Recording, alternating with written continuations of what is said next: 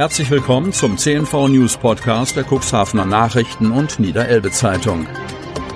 In einer täglichen Zusammenfassung erhalten Sie von Montag bis Samstag die wichtigsten Nachrichten in einem kompakten Format von sechs bis acht Minuten Länge. Am Mikrofon Dieter Büge. Mittwoch, 20. Oktober 2021. Wohin mit einer illegalen Waffe? Cuxhaven. Eine Anzeige wegen unerlaubten Waffenbesitzes, dass sie sich einmal für solch eine Straftat würde verantworten müssen, hätte sich Renate M. aus Cuxhaven nicht einmal im Traum vorstellen können. Jetzt sieht sich die 73-Jährige mit genau diesem Vorwurf konfrontiert. Polizei und Staatsanwaltschaft ermitteln. Das Schreiben von der Staatsanwaltschaft Stade ließ keinen Zweifel. Gegen sie werde in einer Straftat nach dem Waffengesetz ermittelt, hieß es darin, verbunden mit der Aufforderung, zur polizeilichen Vernehmung zu erscheinen. Und nicht nur gegen sie, sondern auch gegen zwei Cuxhavener wird ermittelt. Was war passiert? Nachdem ihr Lebensgefährte verstorben war, wollte Renate M. ihr Haus verkaufen. Sie begann Raum für Raum auszuräumen.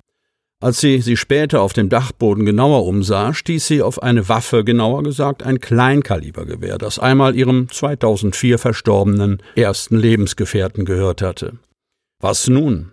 Was sollte sie mit einer Waffe machen? Weil sie unsicher war, zog sie einen Bekannten hinzu und fragte ihn um Rat. Der 88-jährige frühere SPD-Politiker Werner Kehrath half ihr, indem er den Kontakt zu einem bekannten Cuxhavener Schützen herstellte. Dort sollte das Gewehr im Verein eingesetzt werden, so die Idee, die dort auch gut ankam. Der Schütze nahm die Waffe entgegen, wandte sich aber sofort an das Ordnungsamt, um abzuklären, wie man einen Besitzerwechsel legalisieren könne.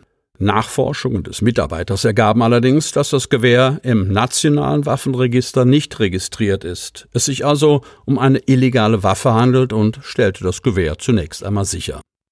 Nun müsse erst geklärt werden, ob mit der Waffe, die herstellerseitig eine Nummer trägt, in der Vergangenheit möglicherweise Straftaten verübt worden sind, erfuhr der Sportschütze bei der anschließenden Anhörung auf dem Polizeipräsidium.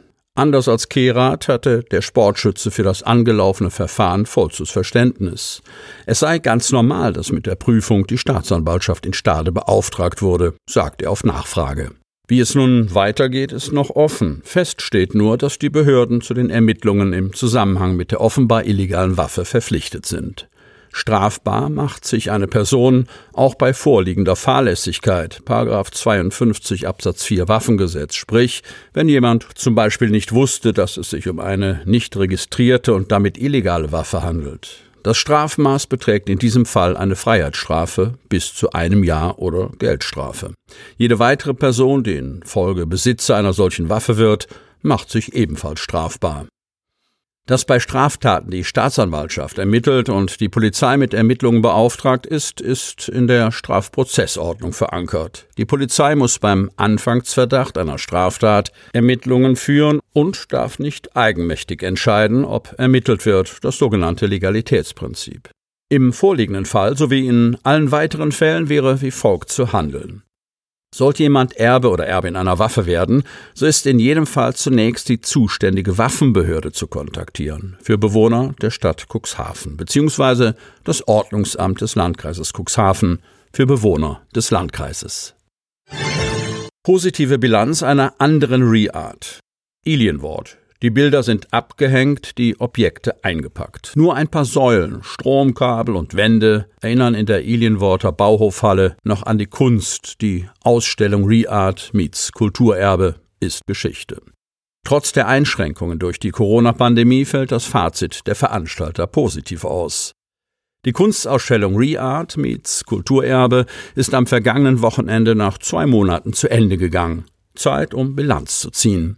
50 KünstlerInnen aus aller Welt hatten ihre Arbeiten in der Ilienwater Art Halle präsentiert. Mehr als 150 Führungen, unter anderem in plattdeutscher Sprache, wurden angeboten. Rund 2000 Besucherinnen und Besucher, darunter 280 SchülerInnen, haben die Ausstellung gesehen.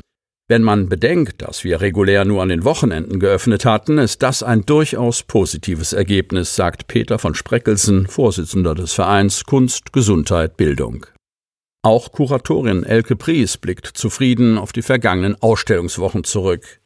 Sie habe sowohl von Besucherseite als auch von den Künstlern und Künstlerinnen viele positive Rückmeldungen erhalten.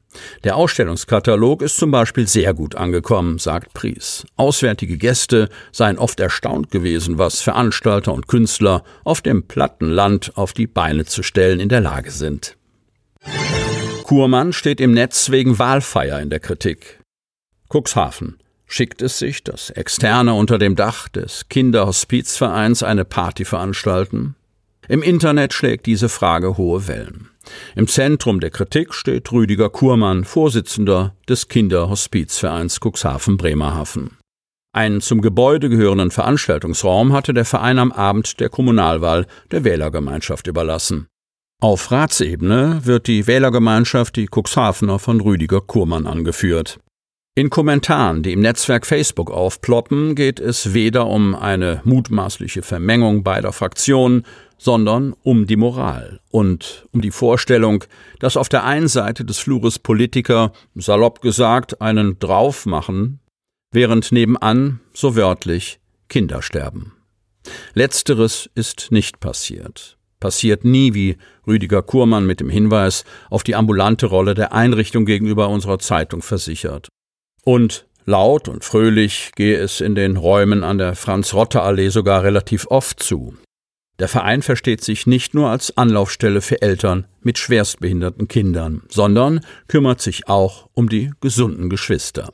Für Manfred Frank macht es dennoch einen Unterschied, ob im Saal ein Kindergeburtstag ansteht oder ein politisches Get-Together. Man kann dort vieles feiern, nur keine Wahlparty, findet Frank, der lange überlegt haben will, ob es vertretbar sei, die Veranstaltung zu buchen. Der parteilose Kommunalwahlkandidat bei den Cuxhavenern ist zu besagter Wahlfeier gegangen. Ein paar Tage später kam es zum Bruch zwischen ihm und der Wählergemeinschaft. Aber das, so versichert Frank, habe nicht in erster Linie mit Listenplätzen oder mit der Auswahl der Location zu tun gehabt. Das war nicht ganz geschickt, räumt Rüdiger Kurmann rückblickend ein und meint damit die Entscheidung, sich unter dem Dach des Hospizvereins zu treffen. Zum Schluss folgt noch ein kurzer Werbebeitrag vom Unternehmen Freenet.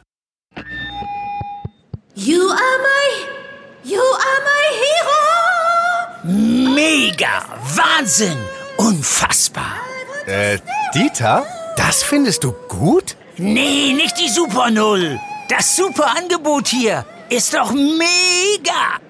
Das Xiaomi 11 Lite 5G New Edition ab nur einem Euro von Mobilcom Debitel. Mega smart mit gratis Handstaubsauger. Jetzt sichern auf freenetdigital.de. Sie möchten noch tiefer in die Themen aus Ihrer Region eintauchen?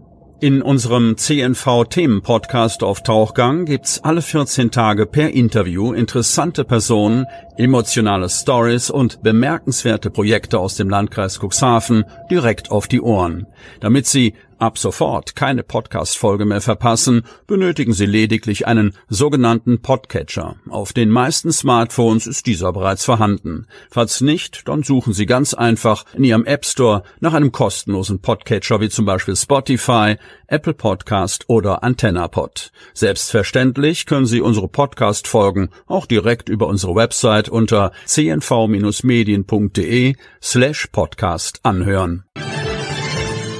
Die hörten den Podcast der CNV Medien, Redaktionsleitung Ulrich Rode und Christoph Käfer. Produktion Rocket Audio Production.